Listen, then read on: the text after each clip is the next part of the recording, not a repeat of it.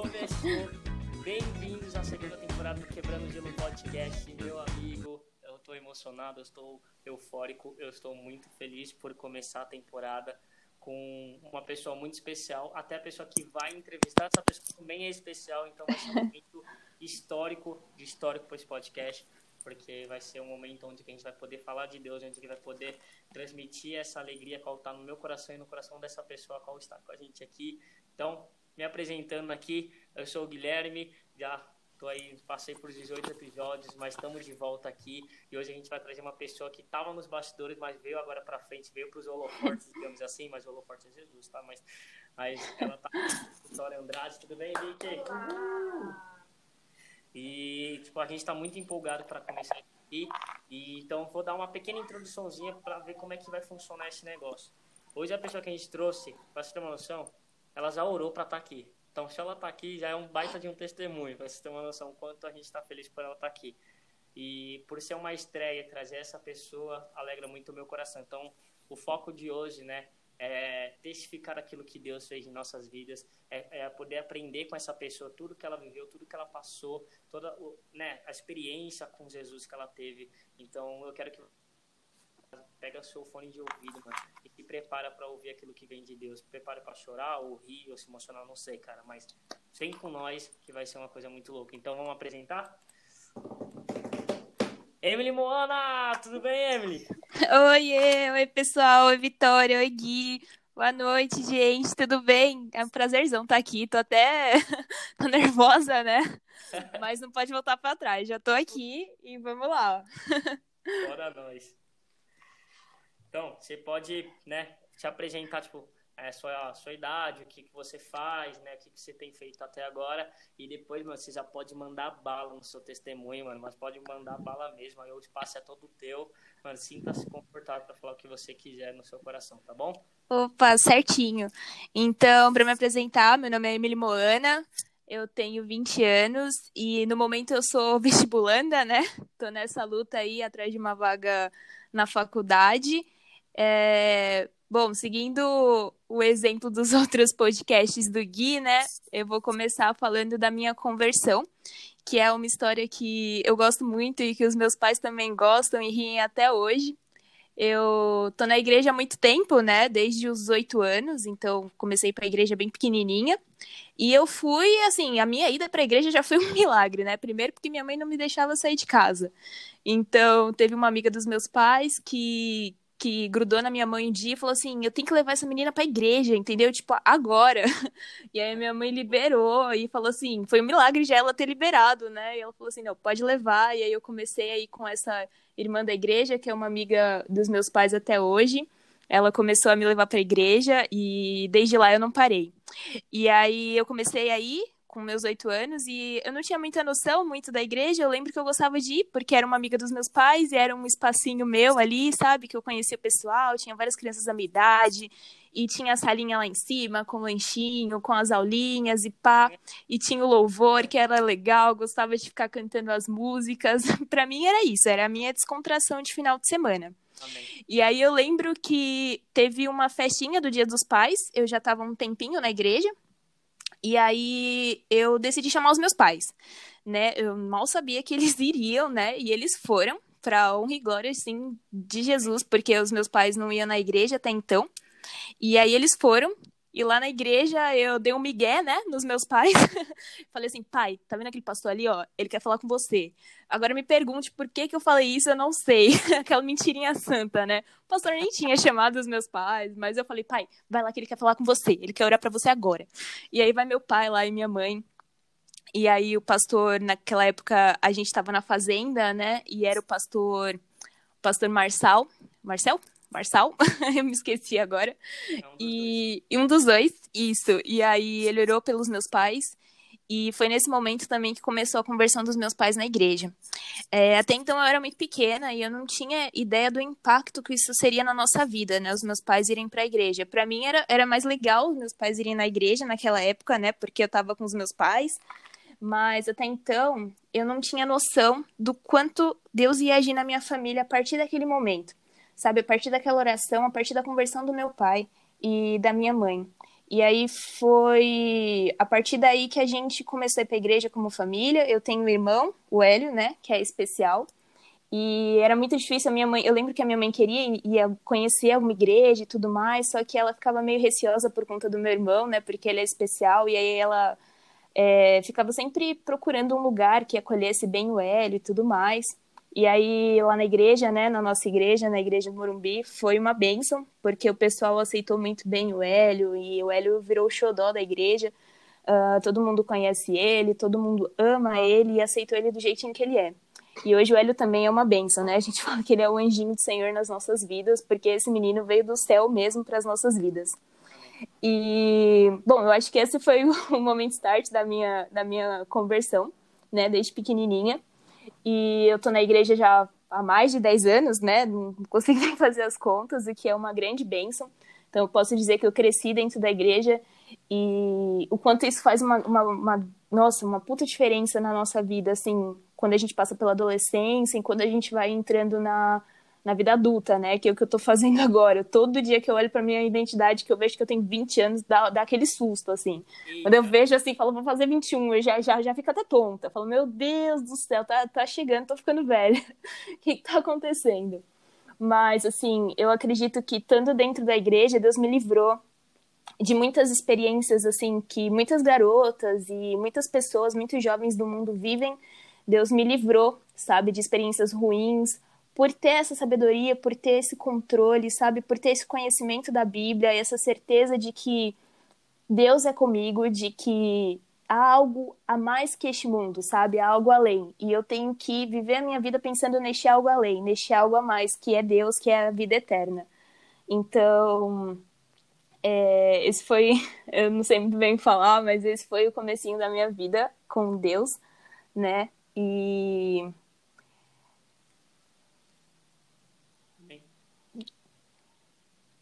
E é que eu tô aqui lembrando né, de tanta coisa que acontece, assim, e a gente às vezes acha que não tem nada para falar de Deus, né? Mas vem tanta coisa, tanta coisa, tantos livramentos. É, falando ainda dos meus pais e da conversão deles, os meus pais, quando eram do mundo, eles brigavam muito, assim, e era algo que pegava muito para mim. Eu morria de medo, morria de medo dos meus pais se separarem. E quando eu trouxe eles para a igreja, eu disse que eu ainda não tinha noção, né, do que ia acontecer na minha vida, mas ver os meus pais transformando foi uma benção, porque eles eles assim não se entendiam muito bem, sabe? E era um relacionamento meio difícil. Porém, Deus foi agindo e assim é, eles ficaram passaram por muitos altos e baixos, mesmo dentro da igreja, sabe? Porque às vezes a gente entra na igreja e acha que só tá só o fato de estar na igreja, né, isso vai é, é, mudar alguma coisa, mas não é só você estar tá de corpo na igreja, né? Você tá ali de corpo, de alma, é você totalmente se entregar. E isso é um processo, né? Se entregar a Deus é realmente um processo, é algo que exige muito de você, exige muito, muito esforço, exige muita fé. E às vezes a gente tem, tem essa mania de demonizar a fé, né? Achando que a fé é uma coisa boba, de tipo, ah, crente que tem fé, que não sei o que, né? Mas, pô, a fé é um processo ativo, é uma escolha sua, sabe? É você escolher ter fé. E eu vi os meus pais escolhendo ter fé em Deus e entregando seu relacionamento a eles. É, mesmo dentro da igreja, eles passaram ainda por muito BOs, muito, muita, muitos momentos difíceis. Porém, Deus foi com a gente em todos eles e hoje eles estão aqui juntos. É, eu não lembro de quantas e quantas vezes eu já eu chegava na igreja e pedia para os pastores olharem para os meus pais, morrendo de medo deles se separarem, morrendo de medo deles não se entenderem. E hoje eu consigo ver assim, tipo, 10 anos depois, eles ainda estão juntos, ainda estão lutando.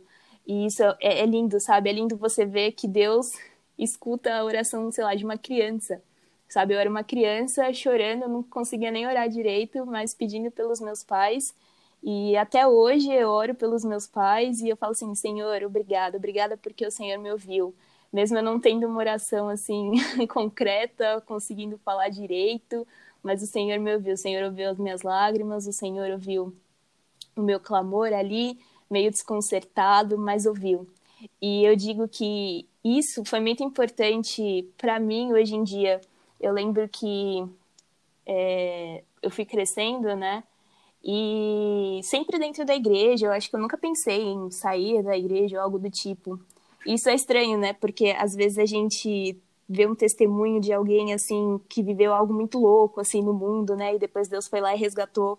Mas e aquela pessoa que já tá dentro da igreja há tipo anos ou que já cresceu dentro da igreja, né? Quais os problemas que essa pessoa passa também? Porque a gente também passa por problemas. E eu acho que o principal problema daquela pessoa que já que cresceu dentro da igreja, que tá na igreja há muito tempo desde pequenininha, é realmente se manter constante, sabe? E eu digo assim, não porque você tenha vontade de se desviar ou de ir pro mundo ou coisa do tipo. Não, não é isso. É só que você, assim, às vezes você fica tão acostumado com aquilo, sabe? Tão acostumado, ah, Deus é bom. É, Deus é bom. Ah, Deus é fiel. É, Deus é fiel. E aquilo fica tão normal para você que você já não sente mais o impacto disso, sabe? O impacto da bondade e da fidelidade de Deus. Então, se manter constante da igreja é realmente difícil, assim, dentro da igreja, eu digo, porque o inimigo, até mesmo dentro da igreja, ele age nas nossas vidas, né? Para que a gente fique acomodado, para que a gente acabe não. Como é que eu digo, assim? Não indo atrás de Deus, não indo no mais profundo de Deus, sabe? Porque Deus tem tanto, tanto, tanto para oferecer pra gente, sabe? E às vezes a gente procura ficar só num raso, quando na verdade, tipo não, ele fala, filha, vai mais fundo, eu tenho mais para você, eu tenho mais para você, eu tenho mais para você. E, e eu digo que eu não acabei não me convertendo quando eu era pequenininha. Eu não me converti com os meus oito anos. Eu digo que eu me converti mais para frente, quando eu estava perto de me batizar. Porque até então eu estava na igreja e eu orava pelos meus pais. Eu lembro que era uma pauta que eu sempre trazia para Deus os meus pais. E eu estava ali sempre dentro da igreja porém ainda não era assim real, sabe, para mim. E aí Deus falou comigo quando eu estava prestes de me batizar, porque eu senti muito forte no meu coração de me batizar. E dentro da igreja, quando eu estava lá, há um tempo já. E o pessoal sempre ficava falando: você tem que se batizar, você tem que se batizar, vai ser uma bênção, vai ser uma bênção. E eu lembro que foi anos até eu tomar a decisão de me batizar, porque eu tinha medo, porque era algo que eu queria muito, muito, muito, muito mesmo. Mas eu tinha medo, e até então eu nem sei por que, que eu tinha esse medo, sabe? Era algo que eu, eu, eu fugia mesmo, fugia assim de verdade. A pessoa falava assim: Emily, você vai se batizar no próximo batismo. Eu falava assim: ah, tá, até lá a gente vê. Só que aí Deus me pegou de jeito uma vez e falou assim: eu que eu ficava muito preocupada com, tipo, eu via as pessoas assim tão preparadas diante de Deus, sabe? Tão assim servindo uma vida totalmente de exclusividade a Deus. E eu, sentia que eu tava tão longe daquilo, sabe? Aquilo para mim era algo tão assim distante. E aí eu ficava olhando assim, falava assim: "Caraca, eu tô aqui dentro da igreja há tanto tempo, por que que eu ainda não tenho essa maturidade? Por que que eu ainda não tenho esse sentimento, essa paixão que esses irmãos têm pela pela Bíblia, pela palavra?" E aí eu comecei atrás, né? Eu não eu lembro que eu não sabia muito bem como fazer para ir atrás de Deus, né? Mesmo esse tempo todo dentro da igreja. E aí eu lembro que eu encontrei no silêncio Deus. E foi nos, momentos, nos meus momentos de silêncio que Deus falou comigo. E até hoje é assim, né? E eu lembro que num desses momentos, né? Eu fui questionada por Deus, por que, que você tá com tanto medo? Por que você tá fugindo tanto? Não é como se eu não estivesse te escutando, né? E aí eu falei assim, é, então, Deus, não é como se o Senhor estivesse me escutando, mas eu tô sentindo que o Senhor não tá me escutando. Ou eu tô, não sei, tô, tô na estação diferente da do Senhor. E aí Deus falou comigo naquela, naquela vez, eu tava atrás dele, né, pra... Porque eu tava, eu tava sentindo que eu tava me acovardando diante de Deus. Eu não queria isso para mim. Porque algo dentro de mim tava falando para que eu fosse me batizar, para que eu tomasse posse dessa aliança com Deus. Porém, eu ainda estava fugindo e, eu, e, e, foi esse, e eu senti assim, eu lembro que eu acho que eu tinha uns 15, 16 anos, eu senti esse conflito direto dentro de mim, sabe? De tipo, você tem que se batizar e, e, foi um conflito assim de espírito e carne mesmo, sabe? Você tem que se batizar, você tem que tomar essa aliança com Deus.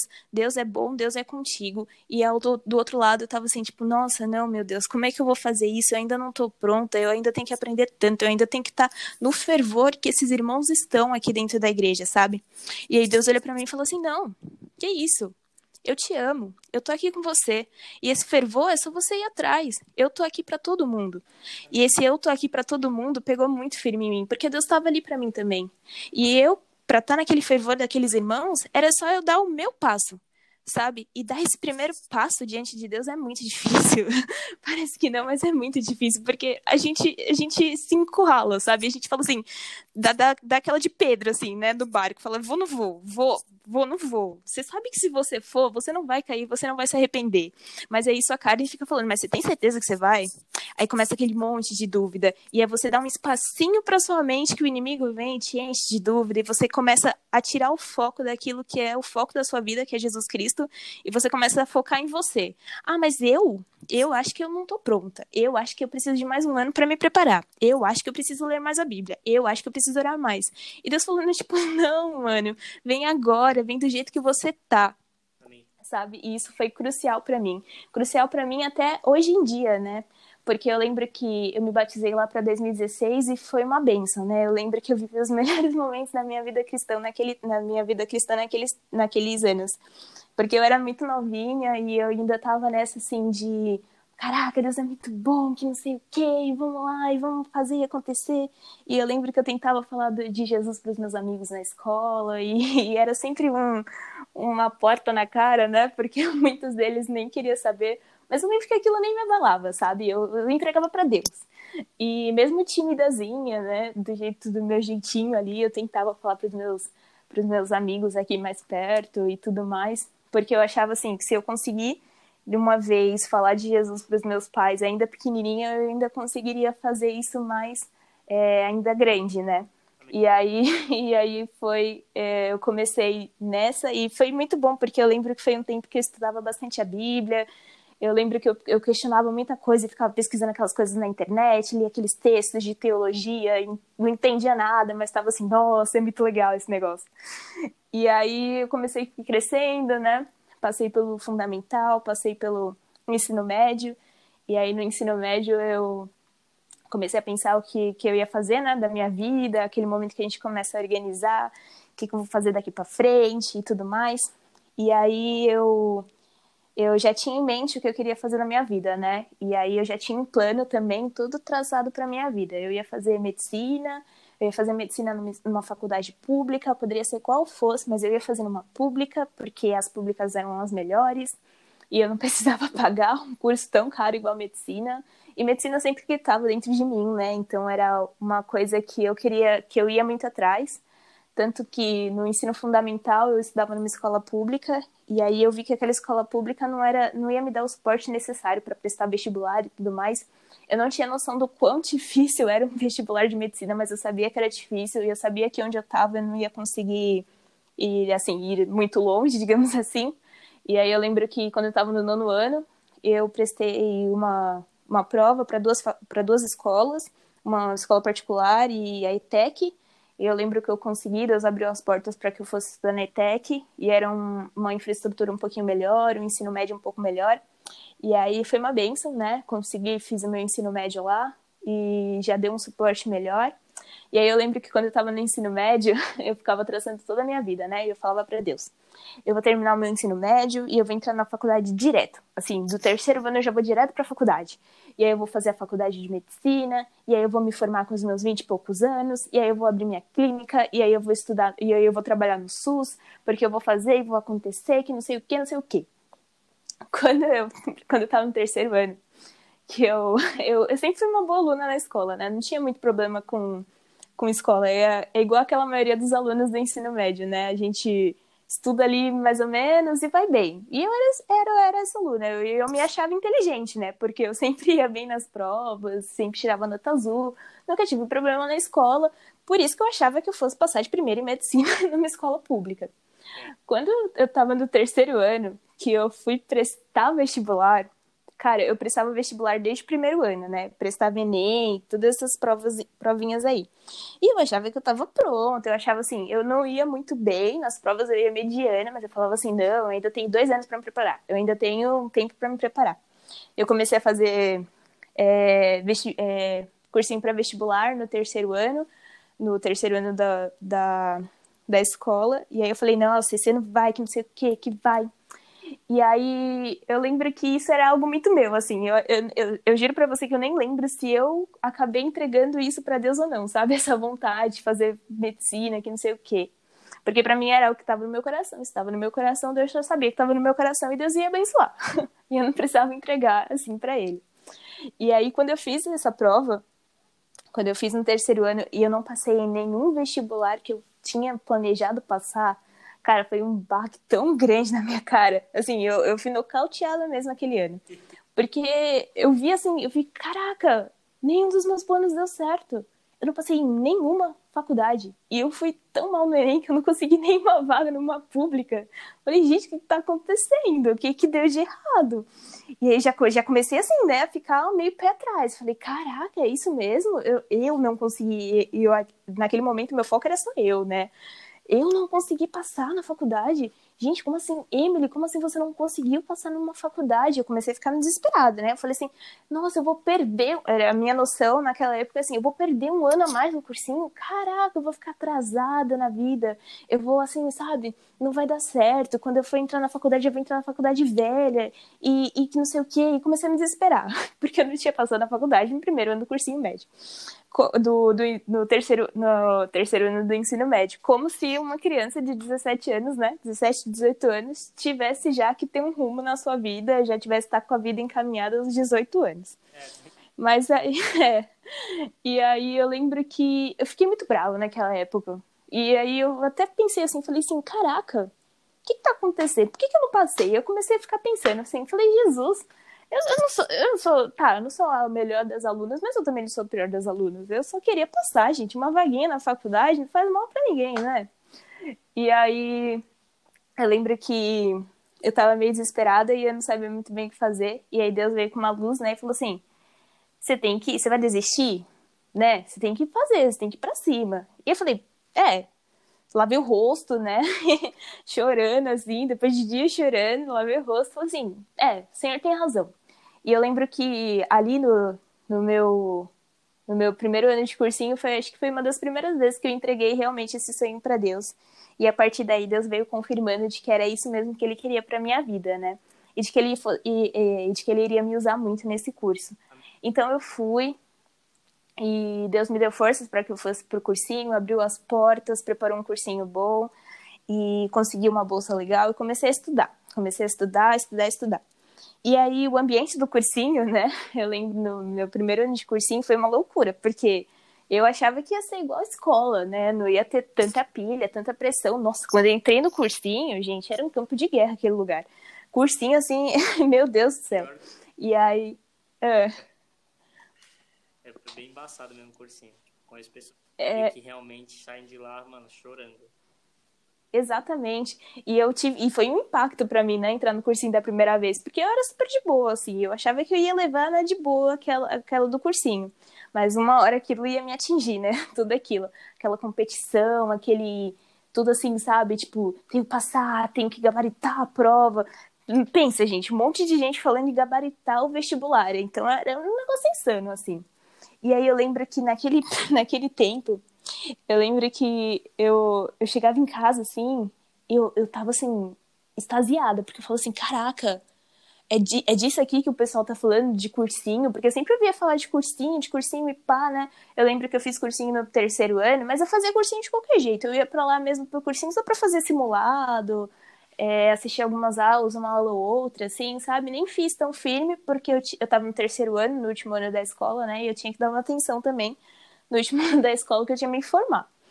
Mas aí quando eu entrei e fiz cursinho para valer, cara, foi insano, assim, era para mim o cursinho era um cenário de guerra. Até eu me acostumar com tudo aquilo, demorou muito, porque era assim, quando eu fui prestando as provas, né, que eu fui vendo que, cara, prestar prova não era só você, assim, saber a matéria, sabe? Era você ter uma resistência. E eu falava assim, mano, como é que eu vou conseguir essa resistência? Resistência de ir para um dia de prova e fazer 90 questões, escrever uma redação, fazer prova dissertativa. Que isso, gente? Que insanidade.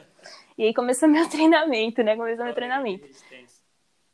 prova de resistência, literalmente. E aí eu lembro que nesses, nesses tempos, né, de cursinho, quando eu já tinha uns 18 anos, eu eu, eu lembro que eu não, eu não dava muito espaço para Deus, sabe? Isso é uma das coisas que eu mais me arrependo. porque eu ficava tão ocupada ali com as coisas, sabe? Tão ocupada com os estudos, estudos, estudos, era acordar cedo, dormir tarde, acordar cedo, dormir tarde, era estudo, estudo, estudo, e simulado, e prova final de semana, que não sei o quê. E eu acabei negligenciando meu relacionamento com Deus, sabe? Eu sabia que Deus tinha me colocado naquele lugar, mas eu achei que eu não poderia, eu achava para mim que eu não podia vacilar, sabe? Principalmente naquele ano, porque senão seria mais um ano perdido da minha vida. Então, eu começava a estudar, estudar, estudar e acabava assim deixando Deus assim só para quando eu tinha tempo, sabe? E isso é muito muito ruim porque isso foi refletindo. Quando eu não passei naquele ano, eu fiz cursinho, né, em 2018, e aí eu não passei final do ano de novo, nenhuma prova. Eu lembro que eu também fiquei muito triste, muito abalada, porque eu falei, caraca, o que eu tô fazendo? Tô estudando, estudando, estudando e não tô conseguindo? Como, como assim, sabe? Você começa a se questionar, você fala assim, cara, sabe? Eu lembro que eu tinha, eu lembro que eu sei que eu medicina era algo que eu queria muito, sabe? Eu não ia desistir do curso de jeito maneira, mas eu também não achei que eu ia ter que passar por tanta aprovação só para entrar no curso, sabe? E aí, mano, aí eu comecei a ficar desesperada. E eu lembro que nesse tempo assim, eu ia para a igreja mesmo só assim, sabe? Por ir. E eu lembro que às vezes eu tava tão assim, tão focada nisso, achando que era só pelas minhas próprias forças que eu ia conseguir esse sonho, que eu acabei assim, mano. É... Eu acabava nem entregando para Deus, sabe? Os meus planos, as minhas atitudes, as minhas ações. E, e só fui indo, só fui indo. Nisso passou mais um ano de cursinho e eu te falo que eu não consegui passar. E aí, aí já começa, né? Já, fala, já tava assim, desesperada. E fala assim, gente, o que eu tô fazendo de errado? Porque você começa a perguntar, né? Tô fazendo prova, tô mudando estratégia de prova, tô, tô, tô fazendo simulado, que não sei o quê. Mas o que que tá dando de errado? Eu tô fazendo tudo que tem que ser feito. Por que, que eu ainda não tô conseguindo? E eu lembro que numa dessas vezes que eu tava assim, em choque totalmente, eu lembro que eu não, eu não, não passou por nenhum momento da minha cabeça em desistir do curso, né? Porque eu tinha uma motivação muito forte para fazer esse curso era algo que Deus tinha me entregado. Só que eu achava que por ser algo que Deus tinha me entregado, ele já me entregou a bênção, ele me entregou assim, sabe, o queijo e a faca na mão, era só, eu tinha que estudar e passar na prova. E eu achava que aquilo era algo que eu tinha que fazer, sabe? Eu sozinha tinha que fazer. E eu não poderia muito envolver Deus nisso, porque ele já tinha me dado, ele já me deu a direção e ele já me deu os recursos para eu estudar. Então, eu que tinha que fazer tudo sozinho. Mano, grande erro, porque a gente não faz nada sozinho, sabe? É, é, Deus que capacita a gente, é Deus que dá a luz, é Deus que nos ajuda, é Deus que dá força. Se a gente quiser fazer alguma coisa por nós mesmos, putz, não vai dar certo, sabe?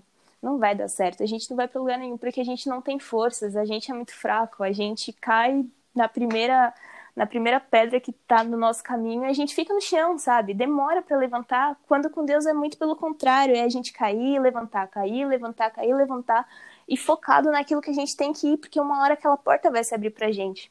E eu ainda não tinha essa noção, sabe? Então, para mim, era uma luta que eu tinha que lutar e eu tinha que lutar sozinha.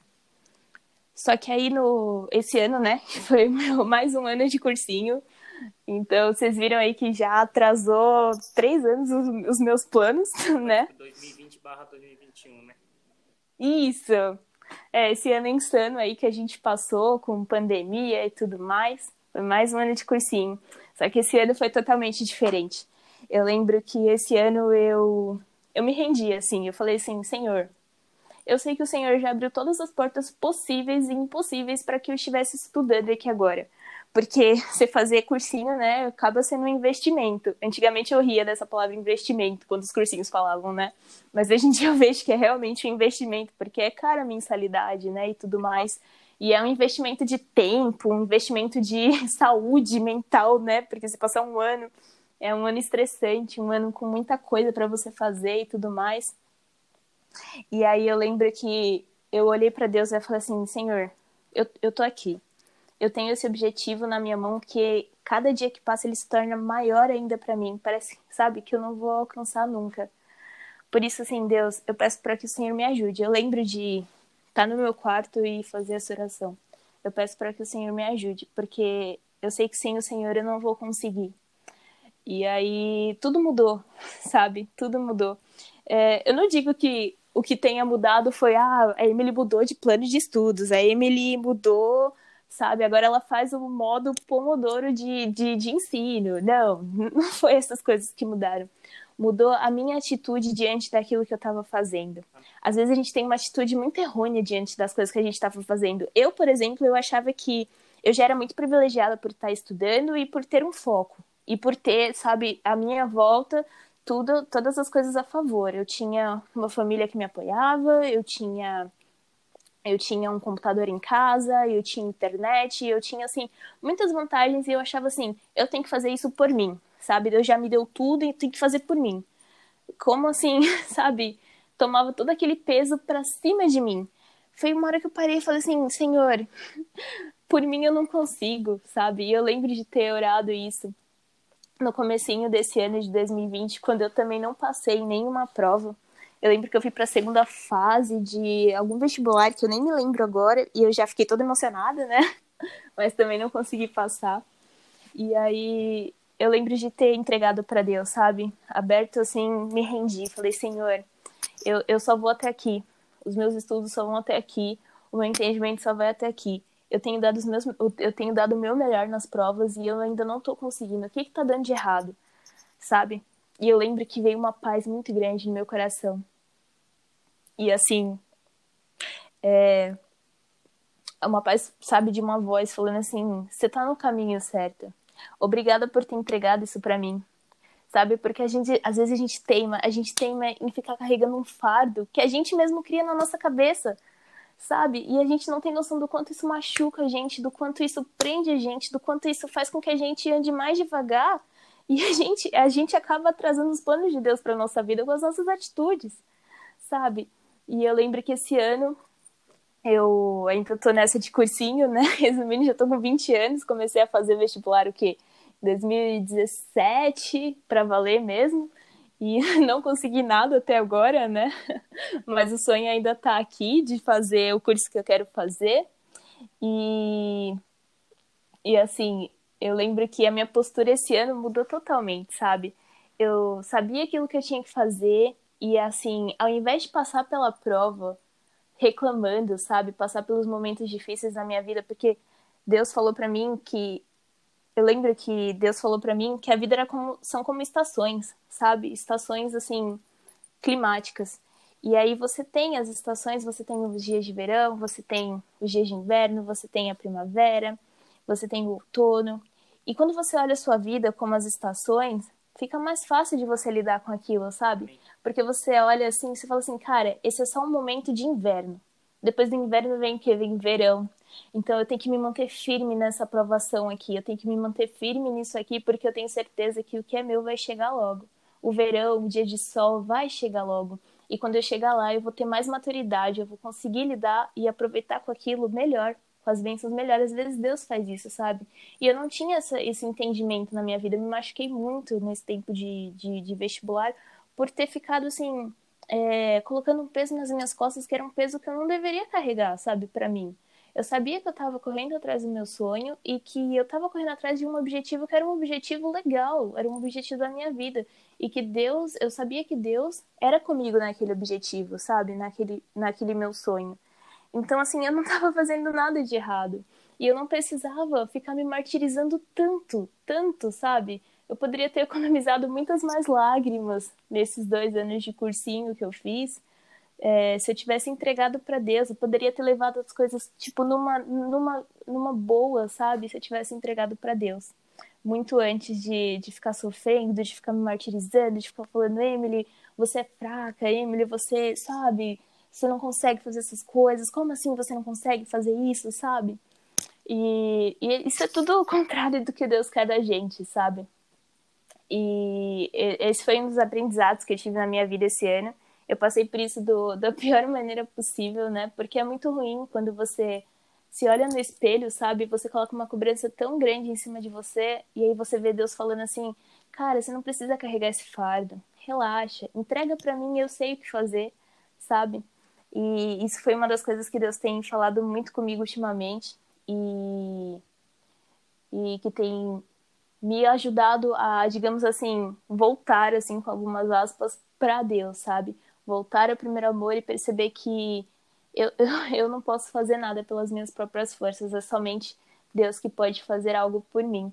E assim, há tantas histórias na minha vida em que eu vi isso, sabe? Eu só não queria aceitar isso. É doido quando a gente vê o amor de Deus e a gente não quer aceitar isso pra nossa vida, porque parece bom demais, parece perfeito demais e a gente é tão pequeno, então a gente não merece, sabe? Nada do que do que Deus oferece pra gente. Mas mesmo assim, ele pela graça dele, ele procura nos oferecer. Amém. Então, é, é eu ainda tô passando por isso, né? Digamos assim, esse ano eu, eu prestei alguns vestibulares recentemente e tô esperando o resultado de, de algumas provas.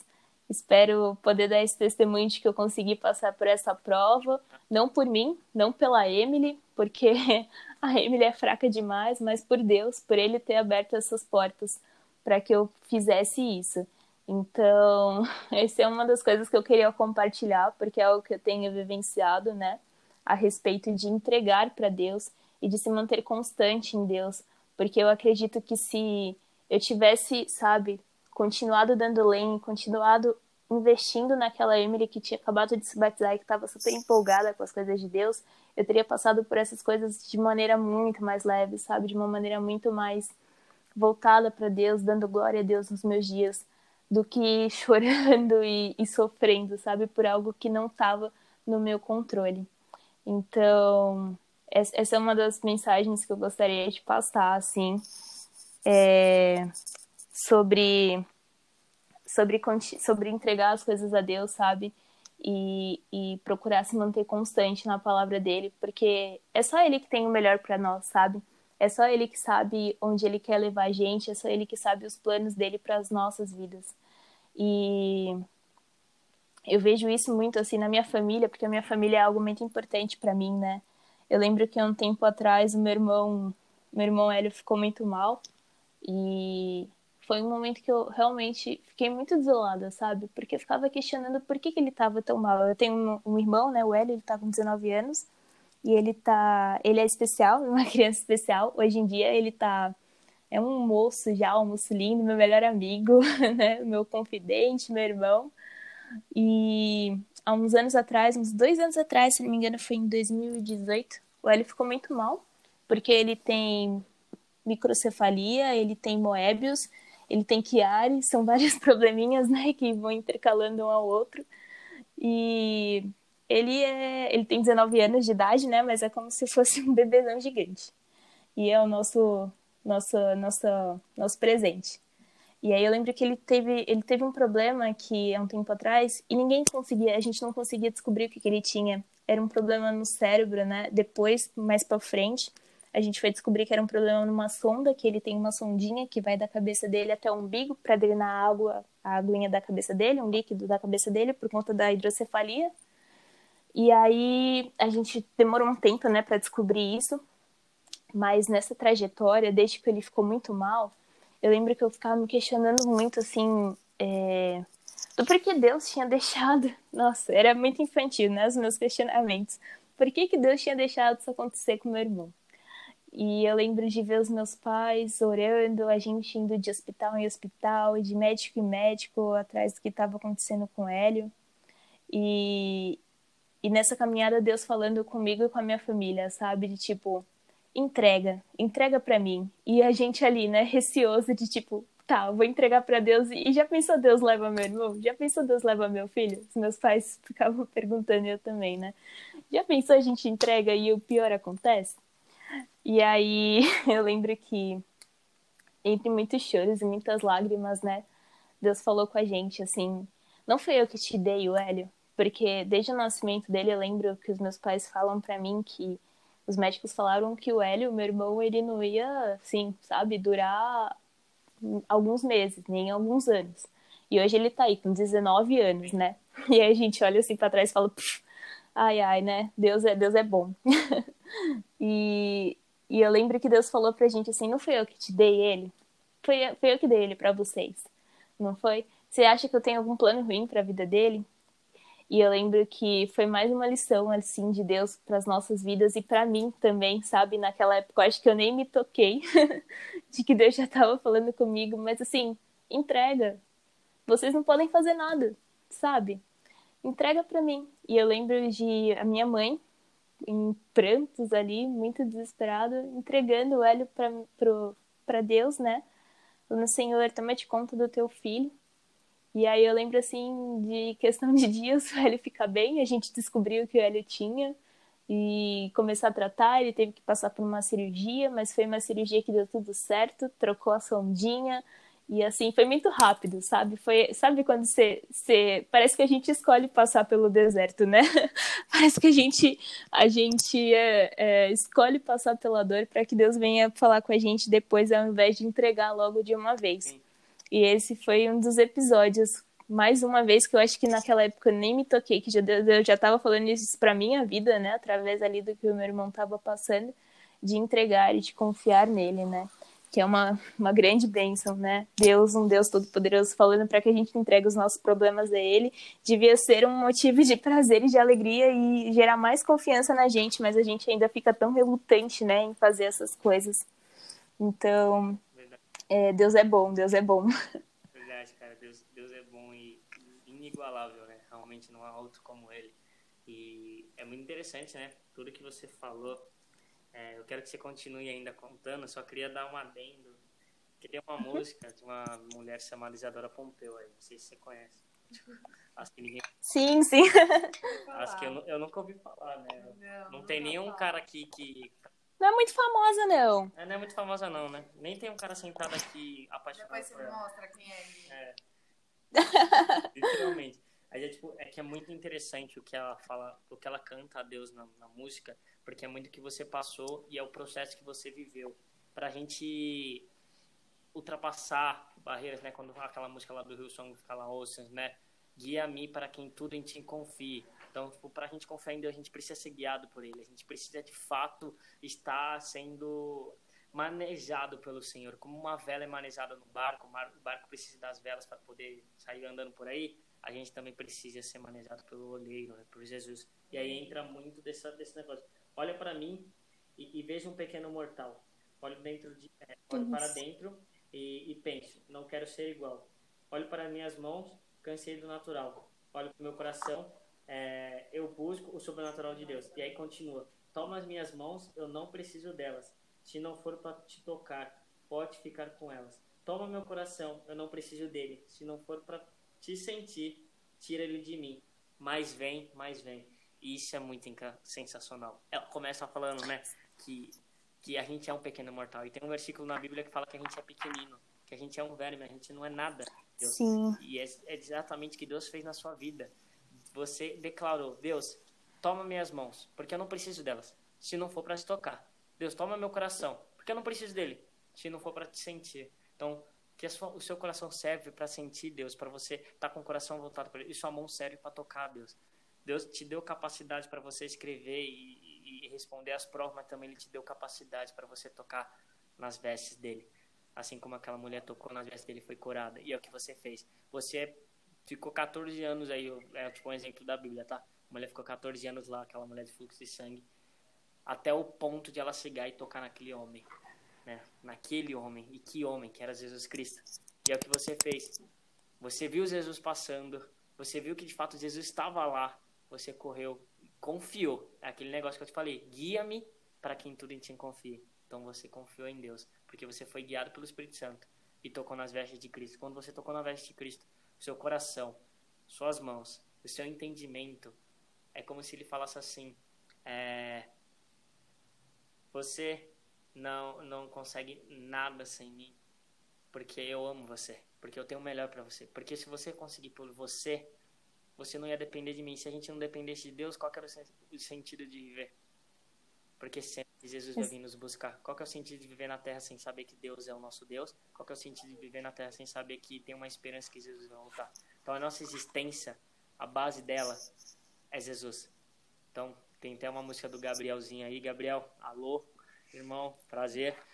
O Senhor é o motivo da minha existência. O Senhor é a minha existência. É muito louco esse louvor que Deus deu para ele, porque a gente só respira quando Jesus, se ele quiser que a gente respire. Ou seja, todo o ar do mundo não é a Amazônia como fala ou qualquer coisa do tipo.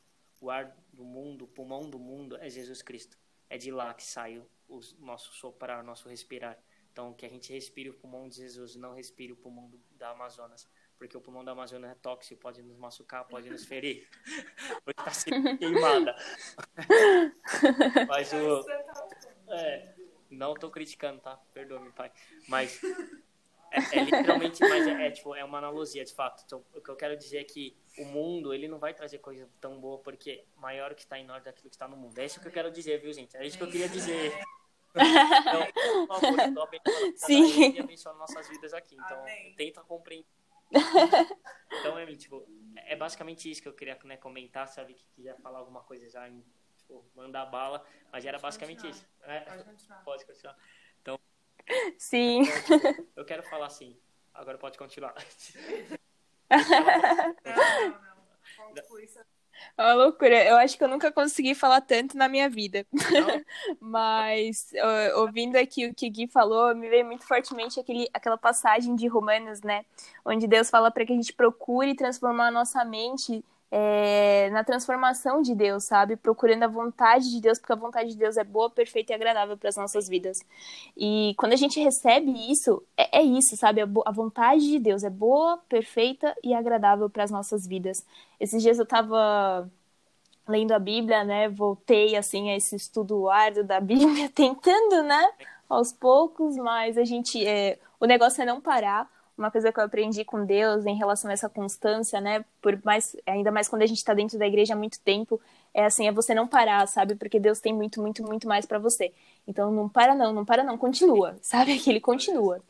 E aí, numa dessas eu tava, tava acho que eu tava lendo Gênesis com o pessoal da igreja. E aí eu parei para pensar, falei assim, Deus, por que será que de... por que, que será, sabe, que o Senhor fez o plano desse jeito? Se estava tão bom com o Senhor, assim, no Éden e tudo mais, por que foi que o Senhor teve que apresentar pra gente, falar pra gente que há o mal, mas aconselhar que a gente fique no bem? E eu fiquei assim, ah, Senhor, eu acho que se o Senhor mantesse a gente numa caixinha de maravilhas, estaria tudo bem, sabe? eu, eu não ia reclamar, eu não ia reclamar. Pode tomar, pode tomar minha, meu livre-arbítrio pro Senhor, eu não me importo. E aí, mas aí eu parei para pensar, tava lendo, né? Eu parei para pensar, falei assim, gente, já pensou se isso acontecesse? Aí sim, Deus seria um Deus tirano e um Deus mau, sabe? Se ele colocasse a gente numa caixinha de só coisas boas na nossa vida. Tudo que a gente quer acontece, tudo que a gente quer a gente tem. Porque aí a gente só teria coisas boas, sabe? Só teria visto a parte boa de Deus pra gente. E aí sim, é, a gente seria muito mais fácil de ser manipulado, sabe? E não é isso que Deus quer da gente. Ele quer que a gente vá para Ele com o nosso coração, sabe? Com a nossa, com a nossa, com a nossa própria vontade, que a gente sirva a Ele de livre e espontânea vontade, sabe? Que a gente vá a Ele e fale assim, Senhor, igual, igual eu falei, igual Deus teve que me acurralar assim num canto para que eu falasse isso, Senhor, eu só vou até aqui eu só consegui ir até aqui. O Senhor me deu um sonho muito grande para eu ir atrás e cada dia que passa eu vejo o quão grande é isso. Às vezes eu ficava pensando assim, nossa, é só uma vaga na faculdade, Emily, como assim você não consegue isso? Não, mas é algo grande, sabe? É algo que futuramente vai fazer parte da minha vida. Então, assim, é, eu tive que, que entregar isso para Deus, sabe? E, e Deus, assim, eu acabei me perdendo, né? Falei que eu tô aqui com o olho cheio de lágrimas, mas é, é isso, sabe? É você. É, é, Deus não é um Deus tirano que ele vai ficar te comprando com coisas boas, sabe? Tudo que você quer, você tem, todos os seus sonhos vão se tornar realidade. Não, sabe? Você tem que, que, que entregar para ele as suas coisas, sabe? Ele é um Deus, ele é cavaleiro, sabe? Ele não quer ficar só te comprando com migalhinhas. Não, ele quer te dar algo muito maior e ele quer que você se entregue totalmente a ele. Que você sabe? Fale, Senhor, a minha vida é tua e esses e os meus planos são teus e os meus sonhos também são teus, sabe? E eu preciso que o Senhor me ajude a alcançá-los porque por mim própria eu não vou conseguir, por mim própria eu não vou chegar a lugar nenhum. Por isso eu confio em ti, porque eu sei que o Senhor é um Deus grande. O Senhor não deveria mal saber da minha existência, mas mesmo assim o Senhor se importa com a minha vida e o Senhor ainda quer que eu vá longe, o Senhor quer que eu alcance esses sonhos. Porque quando a gente para para pensar que Deus é o, é, assim, é o mais interessado na nossa felicidade, isso muda totalmente perspectiva a nossa vida, né? Pode, pode falar. Não, pode continuar aqui. Eu, eu tava só refletindo aqui. Eu ia falar que tem um versículo de São que fala assim, né? Quem, quem nós somos para que tu te importes, né? Exatamente. É exatamente isso, sabe? Quando você toma assim consciência da tua existência e você fala assim, caraca, eu sou tão frágil, eu sou tão pequeno e, e mesmo assim Deus, sabe, o Deus todo-poderoso se importa comigo, sabe o meu nome e o meu sobrenome, sabe tudo que eu tô passando sabe? Por que, que eu não entreguei isso para ele ainda antes? Por que, que eu continuo aqui lutando, sabe? Correndo e, e, comprando as minhas próprias brigas e tentando chegar a algum lugar por mim mesma, sabendo, sabe, que eu não sou capaz de nada. Se Deus não me abençoar, se Deus não me der forças. Porque é Deus que capacita a gente, é Ele que dá forças pra gente, é Ele que dá os nossos sonhos pra gente. Por isso que a gente tem que ir atrás dos nossos sonhos, sabe? Assim, acreditando de que eles vão se tornar realidade, acreditando que quando eles se tornarem realidades, a gente vai viver os dias de ouro da nossa vida, sabe? Porque Deus vai estar com a gente, ele vai nos capacitar, ele vai estar lá nos ajudando a viver aquilo da menor maneira que a gente pode viver, a aproveitar cada momento. Eu digo assim por mim que talvez eu, se eu tivesse, se todos os meus planos tivessem certo no tempinho que deu certo, talvez eu já, talvez meu relacionamento com Deus já estaria totalmente frio, sabe? Porque eu tava achando que aquilo era algo por mim, para mim, sabe? E aí vai passando o tempo e você vê que não é sobre você, sabe? Não é a Emily que vai conseguir todos esses sonhos e vai viver e acontecer. Não, não é a Emily sozinha, não é a força da Emily. É Deus que vai capacitar a Emily. Tem um Deus por trás de tudo isso, um Deus grande por trás dessa história, sabe? Aí você muda a perspectiva da sua vida e você começa a querer viver aqueles sonhos daquele Deus para sua vida que são sonhos grandes e que muitas das vezes vão de acordo com os seus sonhos. Só que os, às vezes a gente tem os nossos sonhos com a motivação errada, sabe? Mas e Deus e Deus não, Deus é santo, Deus é puro, ele tem os melhores sonhos pra gente, ele quer que a gente viva ah, assim de forma boa, de forma plena, sabe? Ajudando as pessoas, falando da palavra dele através do nosso trabalho.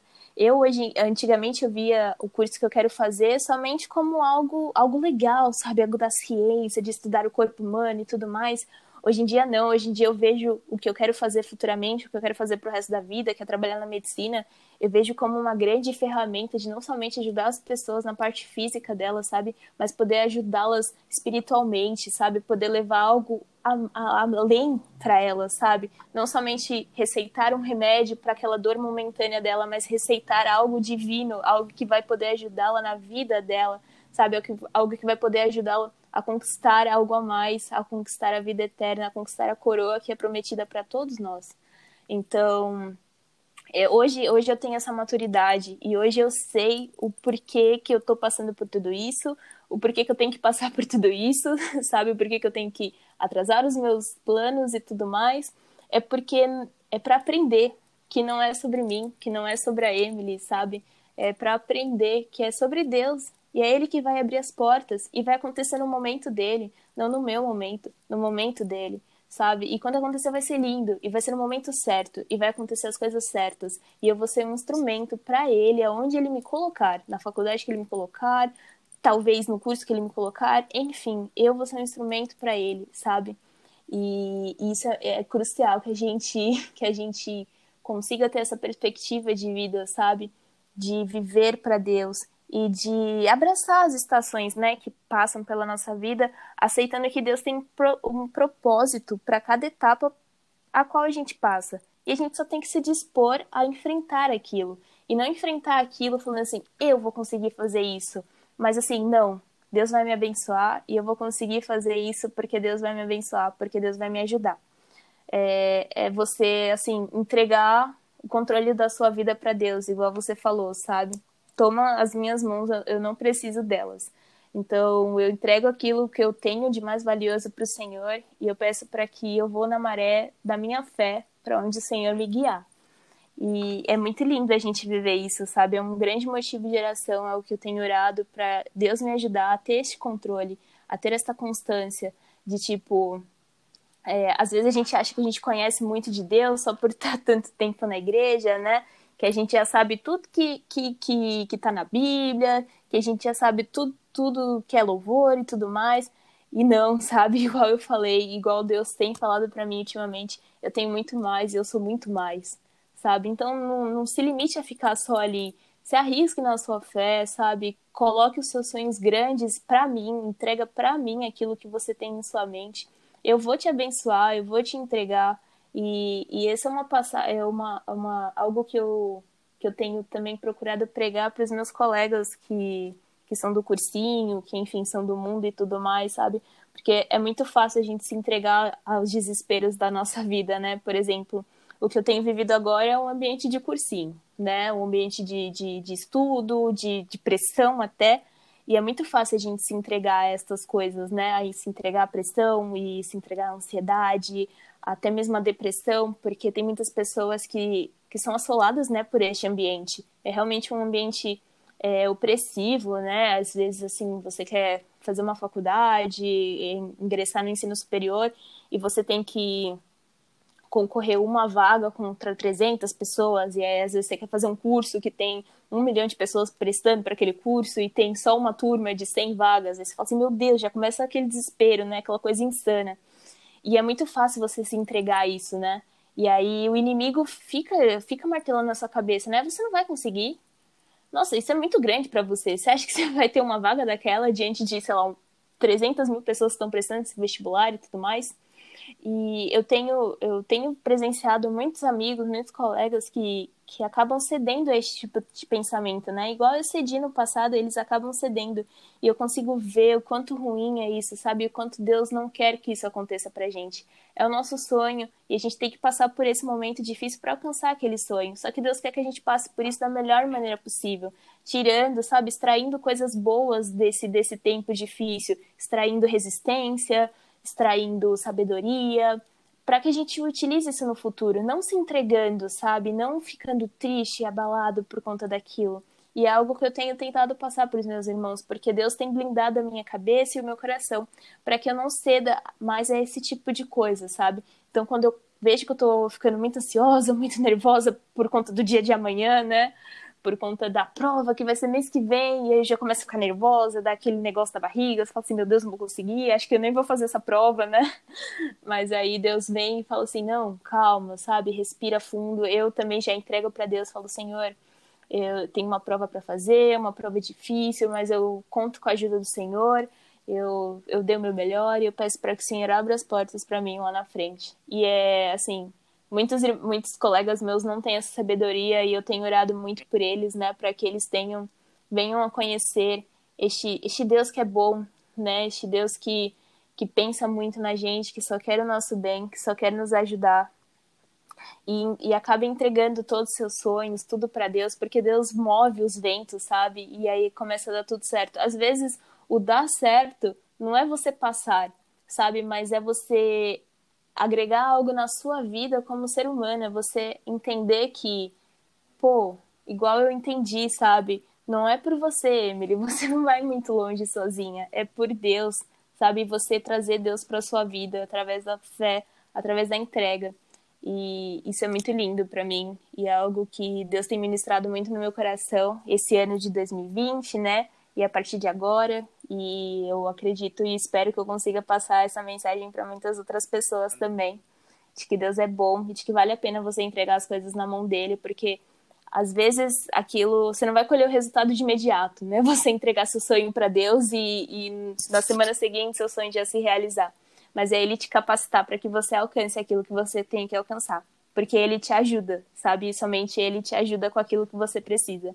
E isso é muito bonito da parte de Deus, é muito lindo é algo que deve mover a gente mesmo, sabe? Esse amor de Deus, essa graça de Deus pelas nossas vidas. Amém, glória a Deus. Quero que todo mundo que está escutando isso aqui até agora, né, já foram 58 minutos de muita, muita, muita graça de Deus. E eu quero que você entenda que a Emily está falando que é uma coisa muito importante. Aliás, né, dando um adendo, é, graças a Deus, né, tipo, para a glória de Deus, o podcast tem alcançado muitas vidas. Então, o que você está transmitindo hoje é uma coisa que pode impactar muitas vidas, porque vai ter um mês ainda de vestibular, então as pessoas que estão, a grande maioria dos nossos ouvintes tem ali uns 30, 40% que faz ali vestibular, então vai receber uma coisa, um algo novo, né, um entendimento novo, e é o que o Espírito Santo me traz de encontro agora, e eu vou falar uma coisa como introdução e depois eu vou tra trazer quatro etapas que que explodiu meu coração, explodiu minha cabeça, literalmente, quando Deus me ensinou isso. Vou começar com a parte que a gente não pode colocar peso no nosso coração, porque o nosso coração é como se fosse uma mala. Quanto mais roupa você coloca nessa mala, mais essa mala vai ficar pesada, correto? Então, pensa que as roupas, né, os vestiários, né, as suas calças, todas as, as coisas lá que você coloca dentro da mala, pensa que cada parte daquela roupa, cada coisa daquela representa uma pequena palavra, digamos que seja o medo, a ansiedade, o desgaste, ou eu sou quem sou, ou eu, eu consigo, ou uma outra camisa, uma outra peça da Nike está dizendo eu sou mais forte do que qualquer outra pessoa, porque a Nike às vezes perma. Faz sentido? Faz sentido, né? É, então, então, quanto mais você coloca peso na mala, mais você vai desgastando. E as pessoas a qual não conhecem Jesus, não estou falando que tipo eles são eles são desviados. Não, não, não é por isso. É porque eles não. A única diferença deles para nós e nós para eles é que a gente tem um entendimento muito claro. A gente tem um vinde a mim. Eles também têm, só que eles não conhecem esse vinde a mim. A gente conhece, a gente conhece o vinde a mim. Então a gente sabe que a nossa mala pode pesar, mas a gente pode ter certeza, a gente tem essa convicção que aquilo que está invisível, que a gente não pode ver, vai mudar o que está visível. Porque o, o invisível, que é Jesus, que a gente não vê, ele muda toda a realidade do visível que a gente está vivendo, do físico. Então, tipo, a gente precisa entregar o nosso coração, a gente precisa colocar a, a nossa mala, né, na, naquele que sabe cuidar das coisas, naquele que sabe né, ministrar tudo que tudo que está ao nosso redor e ele vai dar o fardo dele, que é muito mais leve. E, e você que, sendo crente ou não, eu não estou falando por isso, eu falo pelo a simples fato que tem um vinde a mim. Tem, uma, tem um ser chamado Jesus Cristo que está é, de braços abertos. Né? Porque esse é o intuito desse podcast. É a pessoa contar o testemunho dela, é testificar aquilo que Deus fez e você poder perceber que essa pessoa não é diferente de, de mim, de você, e você não é diferente dessas pessoas a qual transmite isso. Somos todo um em Deus. E sabe que isso é incrível? Porque o que Deus fez na vida da Emily, Ele pode fazer na sua também. Basta você ter o vinde a mim, você escutar isso, você realmente abrir o seu coração que é o, a introdução ainda, tá, gente? Eu vou falar agora as quatro etapas bem rápido, que eu quero ouvir da Emily, que a Emily tá falando Essa introdução. Não, assim, eu falei pra Emily, é, o podcast tá durando agora de uma, uma hora e meia. Tipo, e as pessoas estão ouvindo e tal. Os podcasts mais longos são os podcasts mais escutados até agora, sem zoeira. Sem zoeira. Eu até fiquei. Uau. Gente. tá de parabéns. Você escutou até aqui, sinta-se emocionado e o Alisson vai até fazer um solinho para você se alegrar. Faça um solinho, irmão, aí para a pessoa trazer um pouco de alegria. Pronto. Se você escutou, você escutou, Emily? Então, Escutei. Alegrou, então a gente também. Porque, gente, vocês não sabem, mas o podcast está sendo gravado 11h30 da noite. Então, por isso que. Por isso que. Então, Estamos tá aqui firme e forte. como a gente está querendo trazer entretenimento da palavra de Deus para vocês, povo brasileiro que está me escutando, porque realmente temos bastante pessoas escutando. Enfim, glória a Deus por isso, seguir de enrolação. Vai, é. quatro etapas. Quatro etapas. Primeiro, cara, tem um versículo lá, todo mundo conhece Eclesiastes. Eclesiastes, o resumo dele é que tem um negócio chamado Debaixo do Sol. E fala muito sobre esse negócio debaixo do sol. Muito, muito, muito mesmo. Só que a, que a gente acaba não entendendo que debaixo do sol tem algum tem uma coisa meio complicada, mas e de cima do sol? E é o que o Espírito Santo me ensinou. As pessoas que estão debaixo do sol nunca vão conseguir entender é, as coisas que estão acontecendo ao seu redor porque elas não conseguem viver o que está acima do sol. Então, o que, que eu quero dizer? Tudo que eu vou falar nessas quatro etapas vai ser tudo que a Emily falou e a Emily vai continuar porque o Espírito Santo está trazendo uma palavra no coração dela. Então, tipo assim, a gente tem que viver de, acima do sol, porque debaixo do sol o vento vai pegar você e você morre no soprar, literalmente. Mas se você estiver acima do sol, você vai morrer do mesmo jeito. Só que você vai poder encontrar aquele que primeiro te amou. Olha a diferença. Viver de acima do sol do que viver abaixo do sol. E aí entra a segunda parte do que Deus está me tocando no meu coração. Cara, sabe quando você vai jogar videogame lá? Tipo, esses jogos assim, tem jogo que você tem que calibrar a câmera do jogo. Literalmente. Tem que colocar o calibre certinho. E aqui o Espírito Santo entrou falou no meu coração tem muitas pessoas que ainda não conseguiu calibrar o seu coração em meu, na minha presença. E é exatamente isso. Precisamos ser calibrados por Jesus para podermos estar no mesmo foco que Ele, porque o calibre desse desse jogo ou de qualquer coisa, ou até mesmo quando você vai tirar a temperatura, todo mundo que tira a temperatura quando entra um lugar, aquele ter, é termo, né? Termo, como é o nome? Termômetro. É, ele ele precisa ser calibrado para poder pegar sua temperatura certa. Ou seja, tudo que é calibrado é o certo. Porque, ou seja, Jesus nos calibra para a gente poder viver o certo, viver a presença dele. Então, precisamos ser calibrados por Jesus, precisamos de fato entender que o cameraman ele vai sempre fazer conforme a, a, né, o que ele acha que está certo. Só que o cineasta sabe muito mais do que ele vai fazer coisas ainda maiores. Jesus é o nosso cineasta. O cameraman é o nosso mundo. Então não viva no mundo, não viva com o cameraman, porque o cameraman, ele só segura a câmera, o cineasta que prepara tudo, ele que organiza, ele que faz acontecer. O Espírito Santo é o nosso diretor. Então, continua a terceira etapa. Estamos, estamos finalizando. Né? Tá pegando aí, Emily? tô, tô pegando é, tudo. Etapa são três ramificações de uma. Jesus me ensinou uma coisa e isso é muito importante que você entenda, você que está em casa, principalmente você, Emily, porque você passou por isso. Cara, você já ouviu, você sabe para que serve uma estufa? Ninguém sabe responder, eu acho que alguém... Eu sei. Eu não sei, essa não é, é. A estufa, ela realmente coloca todas as plantas, todas as flores dentro desse, desse meio que uma, uma casa cheia de vidro, digamos assim. É uma estufa, enfim. Só que o interessante é que uma vez eu pesquisei e o Espírito Santo me ensinou sobre isso, que a estufa serve exatamente para proteger as coisas que estão de fora da estufa. E é que o Espírito Santo foi lá e me ensinou. Somos quando a, quando a gente entrou na quarentena, Jesus colocou a gente dentro da estufa para poder nos proteger daquilo que ele não agradava a ele, para que a gente pudesse ser tratado, porque quando a gente está dentro da estufa, a gente vai recebendo sol, o sol bem diferente as águas, né, vai, a infiltração que vai entrando nas raízes é diferente porque a gente está sendo protegido por Deus. E aí entra a parte do curral. Amém. Aquele que ouve a voz do pastor vai, vai entrar no curral. Então Deus, Jesus. Então primeiro, a estufa representa Deus. Segundo, curral representa Jesus, porque ele é o nosso bom pastor. O bom pastor, ele, ele sabe quem são as ovelhas. Então, ou seja, Emily, Deus sabe o seu nome, Deus sabe quem você é, e Deus sabe que você já viveu e que você está vivendo. E Deus sabe que ele, que ele precisa te proteger das coisas do mundo. Ele precisou te colocar no cursinho para que você pudesse entender que o que está no mundo é legal, mas que está nele é muito melhor. E aí entra né, a terceira ramificação dessa terceira parte, que é que estamos nesse curral, beleza. A gente precisa ouvir a voz de Deus e Deus sabe quem nós somos. Só que aí continua a parte do ninho. Para que serve o ninho? Para que o passarinho que acabou de nascer receba o seu alimento da sua mãezinha, do seu pássaro, né, o, a mãe pássaro, esse é o nome que se dá, sei lá, e ela vai te proteger ali e nada pode te atacar ali, porque você está dentro de um ninho, você está protegido, você está sendo guardado, para que no tempo certo você voe. Entendeu, Emily? Vou repetir de novo. Você está sendo guardada, para que uhum. no tempo certo você voe. Sabe a música da Mídia Lima? Não pare, a sua hora vai chegar. Sim. Sabe?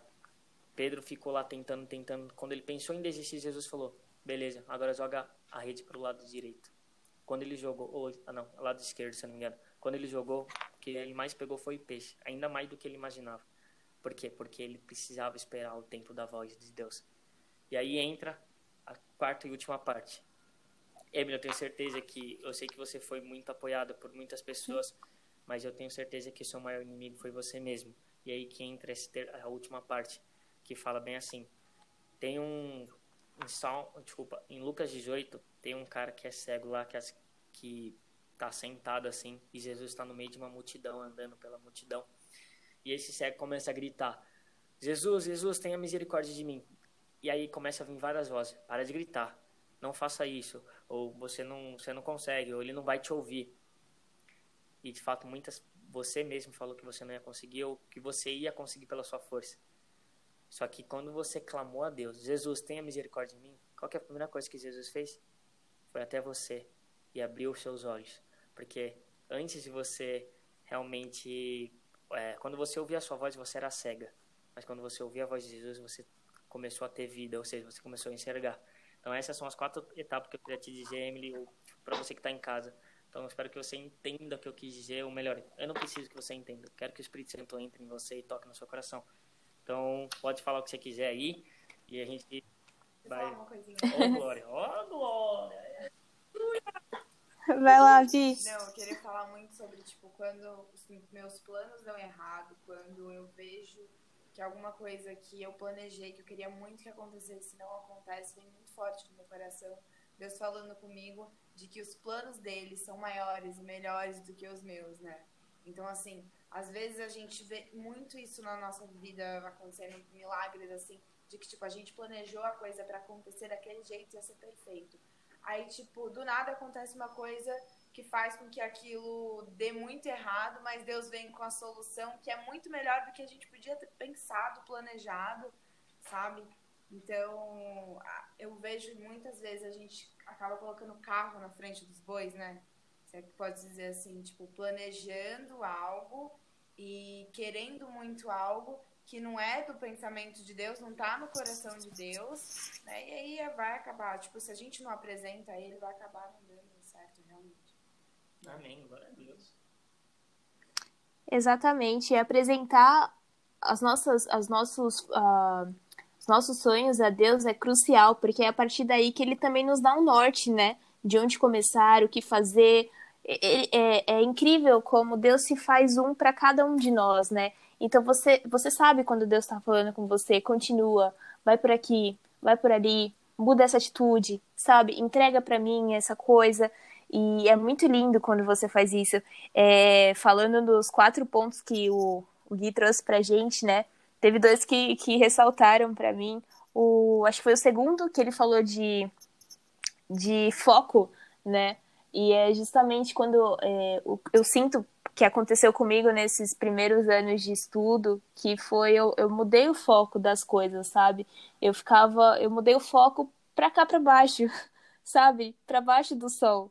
E aí eu fiquei sujeita a tudo que estava vindo, sabe? A, a pressão, a, a cobrança, fiquei sujeita a tudo isso, sabe? E o meu foco não estava mais é, em, em Deus. Não, não digamos que meu foco não estava em Deus, mas eu não estava eu não tava é, guiando as minhas atitudes, sabe, como uma garota cristã, sabe, entregando tudo a Deus, como eu tenho feito ultimamente. Eu só estava lutando pela minha própria força, ou seja, o meu foco estava em mim, naquilo que eu conseguiria fazer, naquilo que eu podia fazer, não naquilo que Deus podia fazer por mim. E também o, o quarto ponto, né, que ele comentou agora, que foi muito bonito, de que quando a gente vai até Jesus, Jesus abre os nossos olhos, né? E ele fala pra gente o que a gente tem que fazer. Ele tira a gente daquela cegueira. E ele, ele toma o nosso fardo, sabe? E ele, e ele caminha ao nosso lado. Ele vai nos ajudando, ele vai falando firmemente ao nosso ouvido aquilo que a gente tem que fazer, ele vai nos aconselhando, ele vai justamente moldando a gente, sabe? Para que a gente se torne seres humanos melhores, para que a gente se torne mais parecido com eles. E, e aí a gente vê que não é só para conquistar, a gente muda de perspectiva as coisas, sabe? Não é só para conquistar aquele sonho de fazer aquela faculdade, de, de estudar aquela coisa e tudo mais. Tem algo mais envolvido, sabe? Eu tô crescendo em Deus. Eu sei que, igual o Gui falou, no momento certo, ele falou para mim agora, para abençoar a minha vida, no momento certo vai acontecer. E vai acontecer melhor do que eu achei que poderia acontecer, sabe? E eu tenho certeza disso. É você, você sabe, saber que tem algo maior para você. E, e se preparar e começar se guardando e se preparando para viver esse algo maior de Deus para sua vida. Isso para mim diz a respeito do vestibular, né, na minha vida, no que eu estou vivendo agora, mas para as outras pessoas faz jus, sabe, a outras áreas da vida, é, na sua vida sentimental, na sua vida profissional, naquilo que você tem procurado, sei lá, melhorar na sua carreira e tudo mais, sabe? Confie em Deus. É, às vezes parece grande os seus planos para você mesma, às vezes você está querendo lutar e ir atrás dos seus sonhos sozinhas, sozinha, e, e não é assim, sabe? Não é assim que a banda toca. É, antes eu já digo para você, entrega para Deus, confia nele, o mais ele fará, ele vai te ajudar, ele vai te dar um norte e vai ser muito melhor você caminhar com Deus ao seu lado, com Deus te guiando, sabe, sem toda essa cegueira do mundo, do que você é, é, muito melhor você caminhar dessa maneira do que você procurar caminhar sozinho com as suas próprias pernas, porque igual eu disse, né, inúmeras vezes aqui, foi algo que pesou muito para mim, a gente não vai muito longe sozinhos né? E a gente consegue voar e alcançar coisas muito maiores, igual a Vi falou, com Deus, com Deus ao nosso lado. E isso é uma grande bênção, uma grande bênção e é um grande aprendizado. E a gente a gente acaba aprendendo isso só passando pelo deserto mesmo, né? E vai aconselhando os outros irmãos para que eles não precisem passar pelo deserto No também. Ainda pega areia, Mas- jogar na nossa cabeça. Ah, mas vai evo- Cara, É, que a gente vai pro deserto, monta uma tenda lá e fica lá no deserto. às vezes E fica lá. É. a gente não tá preparada ainda pra viver, né? Olha, Que Deus tá preparando a gente pra viver. Então é aquilo. Às vezes você quer muito passar no seu vestibular, mas você. Talvez se você tivesse passado, você não estaria pronto pra viver o pós-vestibular, entrar na faculdade e viver toda a experiência.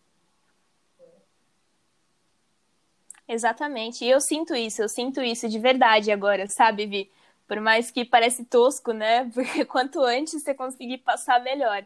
Mas eu, eu sinto, eu sinto que eu cresci como pessoa, que eu cresci como, é, como filha de Jesus mesmo, sabe? Como cristã. Ainda tinham muitas coisas que eu tinha que, que aprender, que eu tinha que aprender a lidar, que eu tinha que aprender a me conhecer, sabe? Assim, esse autoconhecimento sabe, de ver que, caraca, Emily, você é assim, quer dizer então que você quer fazer tudo pela sua própria força, sabe? Se olhar no espelho e falar, caraca, você é assim, então você tem que mudar, sabe?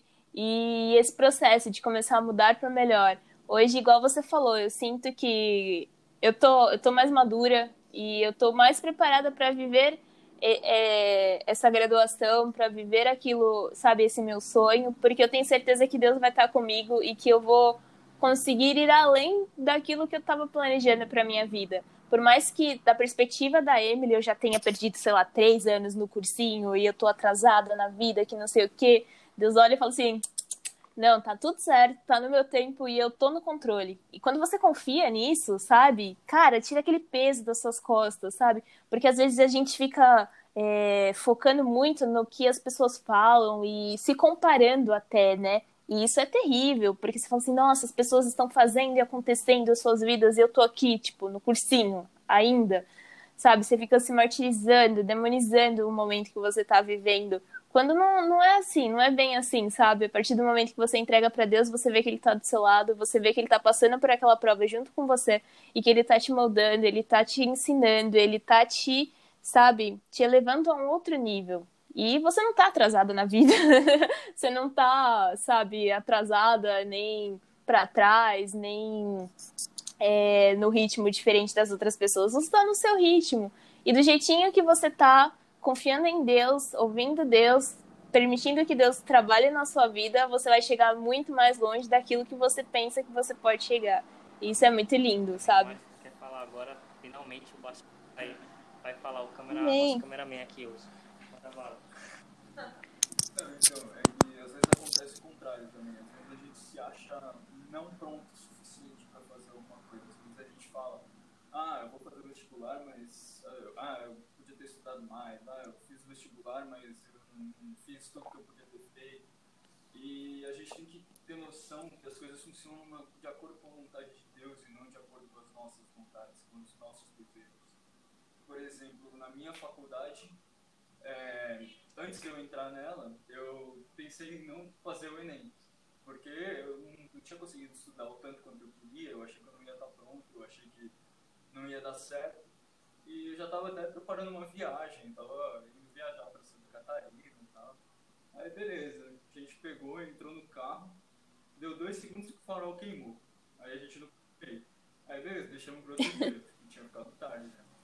Aí trocamos, eh, arrumou- a gente arrumou o farol, foi lá, chegou, colocou, quando tava colocando as malas pra viajar, o carro quebrou. Aí beleza, tá bom. Aí a gente, daí eu falei, meu, já que eu já tô aqui mesmo, já que eu não vou viajar, não custa nada, vou lá, vou fazer o Enem, já tinha pago o, a taxa, e eu fiz. Meu, a gente se virou lá, meu tio me levou, e eu consegui fazer. E por incrível que pareça, eu tirei uma nota alta, pela graça de Deus, e consegui passar de primeira com bolsa integral. Nossa. Daí, foi em dia. Curso que é Ah, que bênção. então, a gente tem que estar sempre preparado, orando. É, eu já orava desde muito isso. E eu sei que Deus tem os planos dele E no tempo ele, e nada pode parar isso. né? Não, não é as nossas vontades, não é outras pessoas, não é nada que vai parar a vontade de Deus. Ô, glória. Amém, né? Aqui tem aquele versículo lá em Romanos, né? Quem, quem é qualquer pessoa que é contra nós? Ah, se Deus é com nós, quem será contra nós? E Emily queria só, né? É muito bem isso que o Alex falou mesmo. Mas eu preciso mostrar isso A aqui. música. Porque, mano, parece, parece que vai ser zoeira. Mas se você não. Não, é sério, é sério. Ô, Emily, vai, leva no amor. E pessoal que tá em casa, leva no amor. Porque. Pode faz deixar. Muito sentido. É sério, eu, paguei, eu escutei agora um pouco, faz muito sentido. Não, é sério. E eu vou usar um adento com uma outra música, gente. Desculpa, mas é que o. Nossa, o cantor, DJ. Gente, é que o episódio hoje tá que eu tô quase. nada, gente. É DJ.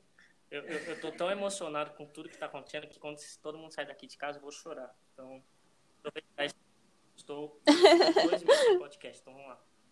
não causar nenhuma mágoa, mas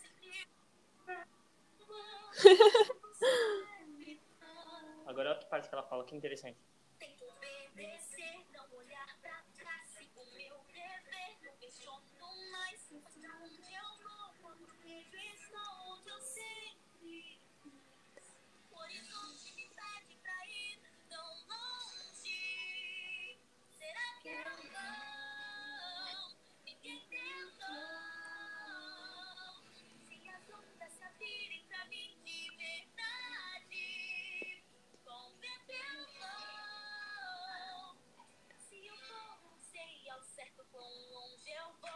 Interessante, né? Porque é muito incrível.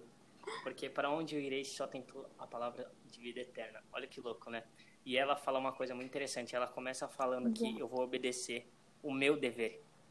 Quando Jesus fala, é, vocês são servos, vocês são meus servos. E aí, depois, os, os discípulos seguem e começam, eles fazem alguma coisa. E aí, Jesus chega e fala, mas o certo a se falar é assim, eu sou servo inútil e só estou cumprindo com o meu dever. Ou seja, tudo que a gente falou aqui agora, a gente só está servindo o Senhor. Porque é o nosso dever. Mas a gente nunca precisa, a gente nunca pode se exaltar porque somos servos inúteis. Mas olha que interessante, ela fala que ela vê o horizonte e sabe para onde precisa ir. Sabe por quem é o nosso horizonte? Jesus. Não sei se vocês repararam, mas a cruz ela é tanto vertical quanto horizontal. Então, nosso relacionamento com Deus é tanto vertical, é de um pai para nós, quanto horizontal, de nós para as pessoas. Então, Jesus ele sempre é o nosso centro. Então, o horizonte ele é, ele é praticamente o centro, né? Quando o sol desce, ele bate ali um negócio, uma coisa linda pra caramba. Então, tipo, Jesus é o nosso centro. Para onde eu vou, só tu tem as palavras de vida eterna. E aí, isso me remeteu a uma música do, do Kemuel, algo novo. Vivendo um novo amanhecer. E é exatamente isso. O nosso amanhecer é Jesus. A nossa vida, ela muda de um dia para outro. É um processo. Emily, acho que quando você falou que você chorou, é muito interessante porque os que choram, né, por uma noite, a alegria virá de manhã. Porque o amanhã pertence a Deus, porque Jesus venceu a cruz. Jesus é o amanhecer, Jesus é o horizonte e Jesus é o nosso é o nosso, como posso dizer, é aquele que manda na gente e nos ajuda a fazer o que é certo. então, eu não sei se ficou zoeiro, mas o, o intuito não era, era realmente é porque não é porque seu nome é Emily Moana, nada a ver, né? gente? Mas, nem tem. Não é um trocadilho, mas deu, eu creio que o seu nome foi feito e escrito por Deus, né? É é uma assinatura de Deus. Então, você falou isso em algum momento do podcast. Então, glória a Deus. É o que eu queria compartilhar. O Alisson compartilhou alguma coisa e você tem coisa para dizer ainda, então manda bala. Ah, tinha que trazer a música da Moana, né, gente? Meu filme da Disney. Tomei posse dele falou que é o meu filme. Mas é, é justamente isso, Gui. É, é quando você vê a sua vida assim num plano maior, sabe? Você, você olha assim, você fala assim, você pode, você tem essa maturidade de olhar e falar assim, esse tempo difícil que eu tô vivendo agora, daqui três semanas, daqui três meses, cara, vai estar no passado já. Daqui três meses, daqui três anos, sei lá, eu posso estar numa outra fase da minha vida e que eu vou olhar para trás e falar assim, caraca, eu posso até agradecer a Deus por ter passado por tudo isso, porque lá na frente eu sei que eu vou estar muito melhor, sabe? Muito melhor como pessoa, muito melhor no meu relacionamento com Deus. E é isso, Jesus Cristo é o nosso foco. Quando a gente vê, a gente muda assim todas as nossas atitudes para Deus, sabe, para procurar agradá-lo, para procurar viver o que ele tem para as nossas vidas, porque a gente sabe, a gente acaba aprendendo que o que ele tem para a gente é melhor do que aquilo que a gente tem para nós mesmos. E é muito lindo, é muito lindo isso que você falou, de Jesus ser o nosso horizonte, sabe? E é, é para é pra ele que a gente tem que olhar em todo e qualquer momento. É porque ele, se a gente olhar para ele, se a gente olhar para Jesus, a gente sabe para onde a gente vai estar tá indo, a gente vai ter certeza e a gente vai ter paz no nosso caminhar. E é muito importante nós, pra, pra, por sermos cristãos, termos certeza e termos paz no nosso caminhar, sabe? Confiando em Deus. Confiar em Deus é uma escolha, sabe? Eu vejo muitas pessoas, às vezes, falando assim. É, de que você é, confiar em Deus ou você ter fé é uma coisa boba, sabe? Muito pelo contrário, sabe? É a maior arma que você tem na sua vida, é a maior força, sabe? É aquilo que te dá ânimo, é aquilo que te faz respirar. É a tua confiança em Deus, é a tua fé em Deus, é a tua fé que Deus é bom, de que Deus é com você, sabe? E de que há muito mais, há muito mais para viver lá na frente, há muito mais em Deus. E aí as coisas desse mundo se tornam só as coisas desse mundo, sabe? Elas perdem a atratividade. Por mais que elas às vezes alcancem a gente, a gente sabe que isso não pertence a gente. A nossa natureza divina fala que aquilo não pertence a gente, que aquilo não vai nos trazer, vai trazer alguma coisa momentânea, mas o momentâneo é muito pouco, sabe? A gente, a gente tem promessas tão lindas de algo, de coisas grandes, promessas tão lindas de amor e de paz e de prosperidade nas nossas vidas, que às vezes o momentâneo nem tem mais graça pra gente, sabe? A gente olha para as coisas do mundo e fala: "Não, não vou perder tempo com isso, sabe? Eu vou aqui, ó, onde Deus mandou eu ir, porque eu sei que é melhor. E assim eu vou alcançar a minha coroa da vida no final." E é, e é isso, sabe? É você viver sua vida nessa certeza, viver sua vida toda dedicada a Jesus e fazer e, e cada passo, e cada estação, e cada cada cada degrau que você tem que viver na sua vida é você viver ele dedicado a Deus sabe? Então, assim, você para e pensa, fala, agora você está na faculdade, igual o pessoal aí, né, o, o... contou pra gente também que ele está na faculdade, então, assim, agora você está na faculdade. Oi? O Alisson, isso, perdão. O Alisson falou pra gente que tá na faculdade, então que ele faça a melhor graduação da vida dele, dedicando os estudos dele a Jesus. Sabe que a Vitória entrega os sonhos dela também e, e vá atrás deles, dedicando eles a Jesus igual eu tive essa perspectiva na minha vida de que os meus sonhos não é só para mim, não é só para eu me realizar, sabe? Como uma profissional naquilo que eu quero fazer, não é para Jesus também, sabe? E aquilo que eu tô procurando, aqueles meus sonhos vão ser a favor de Jesus e vão ser para Jesus. E isso é, é, é muito lindo também. Tudo você poder viver uma vida assim, sabe? Poder assim com um objetivo maior, sabe? É muito bom e é, é gratificante. É uma vez eu um sábio chamado Luan Ancião me falou uma coisa muito interessante. Tudo que você faz na sua vida, quando Deus te pede, pensa assim, é muito maior do que você. Ou seja, quando eu, sei lá, manda mensagem pro Alisson para perguntar se ele tá bem, o propósito desse negócio é muito maior do que saber se ele tá bem ou não. É uma, é uma digamos que é uma obra de Deus sobre nossas vidas. Então, tipo, tudo que a gente faz é uma, algo maior. Porque a nossa vida é amar a Deus acima de todas as coisas e amar o próximo como Jesus amou. Então, ou seja, é muito maior que a gente, o nosso propósito. Sem querer te interromper, mas é Não, pode interrompendo. É, isso que você me falou me lembra muito que eu falava pra vocês, pro Caetano, pro Luan, que tipo, o que eles fizeram por mim, né? É, é assunto pra outro podcast. É, mostrou o amor de Jesus para mim, assim, não foi eles. Eles me chamaram. Foi instrumento. É, eles me chamaram com uma intenção que Jesus usou eles de uma forma que eles nem imaginavam na minha vida. Então, assim, foi o amor de Jesus através deles que chegou em mim. E eu falo direto para eles isso. Às vezes, assim, posso não falar, posso não demonstrar, mas eu amo eles porque eles me mostraram que Jesus me ama. E eu só amo porque ele me amou primeiro, sabe? Oh, glória. Gente, olha só, olha só. Joga lá no TikTok isso aí. É, benção. Não, benção. E é muito real, hein? Sabe por quê? Porque Deus usou a sua vida para trazer os seus pais, né? Geralmente no podcast a gente faz pergunta, mas, cara, eu não consigo perguntar mais nada para ele, porque é tanta glória que eu recebi que eu, eu não sei mais nem o que falar para mim. Mas o Alisson pediu para mim ler uma outra canção, Emily. Acho que, coitada da Emily, gente. Ela tem. Ela... Tá firme mesmo? Não, pode mandar, eu tô aqui. Nossa, tá... tá de boa? É. Não, tá não, tô de né, boa. manhã. Então, aí. Segue Nossa. é muito interessante. Você viu um cara chamado Davi Sazé. Sazon? Como é que é? Não sei. Sazé? Sazon. Sacer.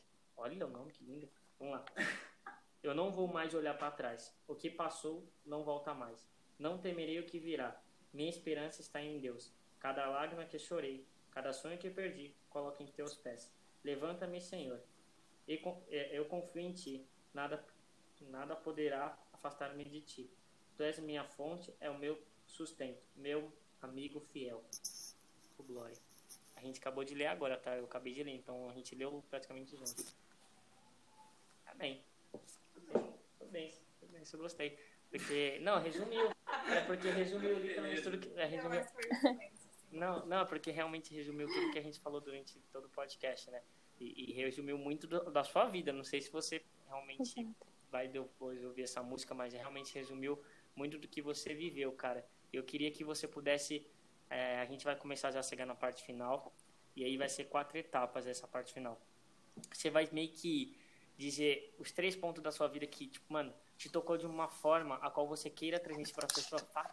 meio que fixar de uma forma que as pessoas falam, tipo assim, ó, galera, essa é, é, foi um processo, então vai ser a parte 1, a parte 2, a parte 3 e a parte 4 ainda não aconteceu porque Jesus não voltou. Enten- Entendeu o que eu quis dizer? Então essa é a primeira etapa do coisa. Então manda a bala aí e aí depois eu explico as outras Sim. três.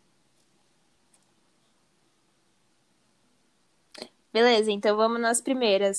Eu acho que a primeira coisa é você manter uma constância em Deus, sabe? É, eu não sei se você é novo na fé ainda, se você está num processo de conversão, ou se você já está firme em Deus. Se mantenha, sabe? Você não vai se arrepender. Procure sempre manter a chama do seu coração, a chama do Espírito Santo na sua vida acesa. De alguma forma, com aquilo que que te agrada fazer em Deus, sabe? Faça isso, você não vai se arrepender. Escute louvores, estude a palavra, é, não negligencie, sabe, este relacionamento com Deus. O segundo, eu acho, o segundo ponto, que foi algo que eu aprendi, é você descansar, confiar e entregar. E essas coisas são extremamente difíceis de fazer, é extremamente difícil. A gente vê muitas pessoas falando isso de uma maneira muito linda, muito calma. Confie em Deus, entregue a Deus os seus sonhos, os seus planos. Porém, é muito difícil você entregar as rédeas totalmente da sua vida, daquilo que você quer, para Deus. Então, eu não sei pelo que você está passando, eu não sei se você está em busca de algo, igual eu estou, se você está lutando por algo, ou se você está querendo manter algo, enfim. Descansa, respira fundo, entregue isso para Deus e tenha e saiba assim que você não pode fazer muita coisa sozinha. E esse é o meu terceiro ponto que eu trago aqui. Reconheça que você é falho e de que você não vai para muito longe sozinho pelas suas próprias forças. Confie em Deus, confie naquele Deus que te oferece suporte, naquele Deus que te conhece pelo nome e que sabe as tuas necessidades, e que ele sabe como te ajudar e que ele quer te ajudar além de tudo. Você tem um Deus todo-poderoso que olha para você e que só espera que você entregue para ele, porque ele é um Deus cavaleiro, então ele não vai resolver sua vida do jeito que ele quer. Não, ele sabe o que é melhor para você e ele quer que você entregue a sua vida para ele, que ele, você entregue os seus planos para ele, que você entregue, sabe, as suas ações para ele, porque ele vai te ajudar, ele vai te aconselhar, ele vai tomar as rédeas da sua vida e as coisas vão correr da maneira que tem que correr, assim, da maneira que você não planejou, com certeza, mas de uma maneira melhor, sabe? Onde você vai poder ver com clareza tudo o que está acontecendo na, na sua vida, onde você vai poder aproveitar cada estação da sua vida, porque cada estação da sua vida, o inverno, os tempos difíceis, vão ser para o teu aprendizado. E até o quarto, né? Faça isso até o quarto, que igual o Gui falou, até Jesus voltar. Confie nele, se mantenha constante, sabe? Continue mantendo sua chama acesa e, e é isso. Continue buscando a Jesus, entregando a ele os seus planos, a sua vida, as suas, suas ações. Receba realmente isso que ela falou e que você possa guardar em seu coração no mais íntimo, no mais secreto. Agora eu vou para a segunda etapa. A segunda etapa vai ser dividida em duas ramificações. A primeira que é qual que é o versículo mais importante para sua vida durante esses 10 anos de conversão e um momento no secreto a qual você finalmente entendeu que, cara, já não sou mais em quem vivo, mas Cristo vive em mim. Manda bala. Beleza. Eu acho que um dos versículos que eu tenho até ele anotado aqui na parede, tá fácil de eu ler para vocês, que tá lá em Isaías 40, 30. E ele fala assim: Os que confiam no Senhor renovam suas forças, voam bem alto como águias, correm e não ficam exaustos, andam e não se cansam. E é isso, sabe? Quando você confia no Senhor, esse ato de, de total é, liberdade sua, porque é o que você escolhe, você escolhe confiar no Senhor. A partir do momento que você confia no Senhor, você vai receber tudo isso que Ele tem para te dar. Ele vai renovar as suas forças, ele vai te guiar, ele vai elevar a sua visão, sabe? Te dar uma visão de águia e você vai poder querer alcançar não somente as coisas dessa terra, não somente uma graduação, uma profissão, uma casa, enfim, um carro ou um relacionamento, qualquer coisa que seja. Não, você vai ver muito além, sabe? Você vai querer fazer parte dos planos de Deus para a humanidade, sabe? Que é salvar vidas, que é levar a Jesus, que é aguardar ansiosamente pela volta dele. E assim, você não vai, e você vai fazer tudo isso sem ficar exausto e sem se cansar, porque Deus vai ser a tua força, sabe? Às vezes a tua carne vai vai vai vacilar.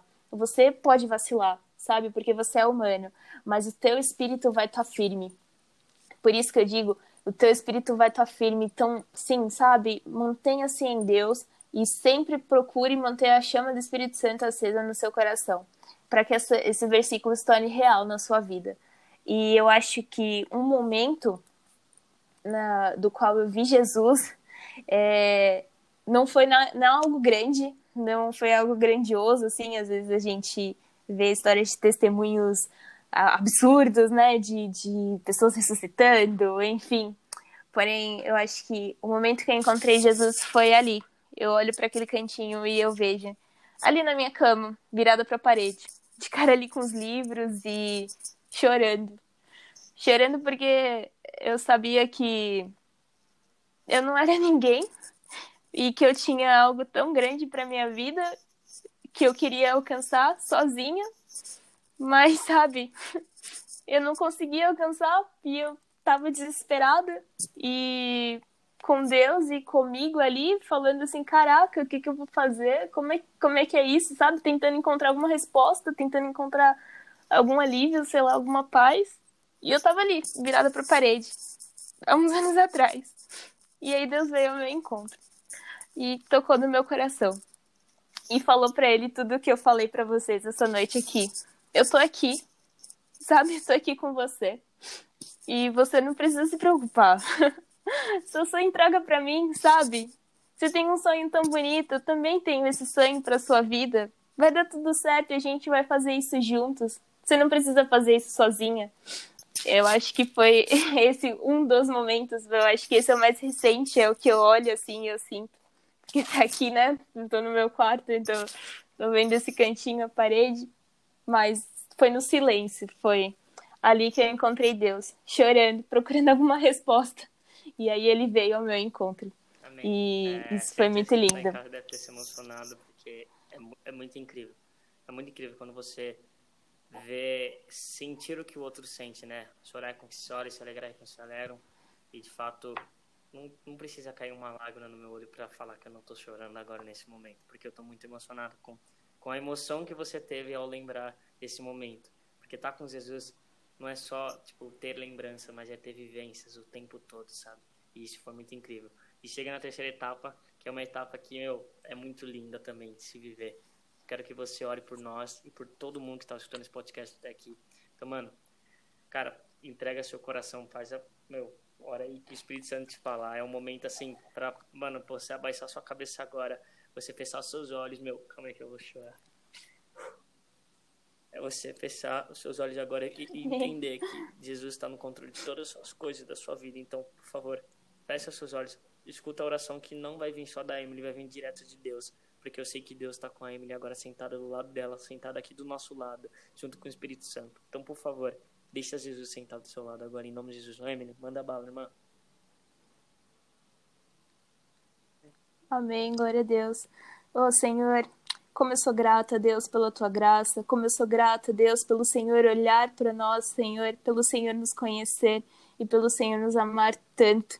Oh, Jesus, eu oro para que aquilo que eu vivi, Senhor, nesses últimos anos, esse processo de autoconhecimento, esse processo de aprendizado, Senhor, não somente aprendizado, Pai, de uma matéria aqui terrena para fazer uma prova e conquistar algo, Senhor, mas aprendizado de vida, sabe, Senhor, aprendizado divino Obrigada, Deus, porque o Senhor veio ao meu encontro, Deus. Obrigada, Deus, porque da maneira de uma maneira difícil eu pude descobrir, Pai, de que não sou eu, não sou eu que faço as coisas, Senhor. Não sou eu que alcanço as coisas, mas é o Senhor, Pai, que alcança por mim. É o Senhor que faz por mim, Pai. A única coisa que eu posso fazer é entregar. E obrigada, Pai, porque o Senhor está à nossa disposição. Obrigada, Deus, porque o Senhor está de braços abertos e de mãos abertas para receber os nossos problemas, para receber as nossas petições, para receber os nossos sonhos, Senhor, e torná-los rea torná realidade.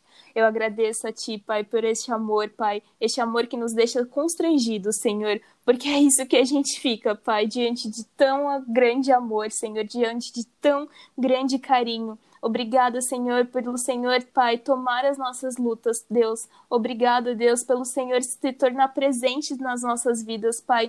E obrigada, Deus, pelo Senhor nos ouvir. Obrigada pelo Senhor estar acompanhando as batidas dos nossos corações, Senhor. Obrigada porque o Senhor está acompanhando os nossos pensamentos, Deus.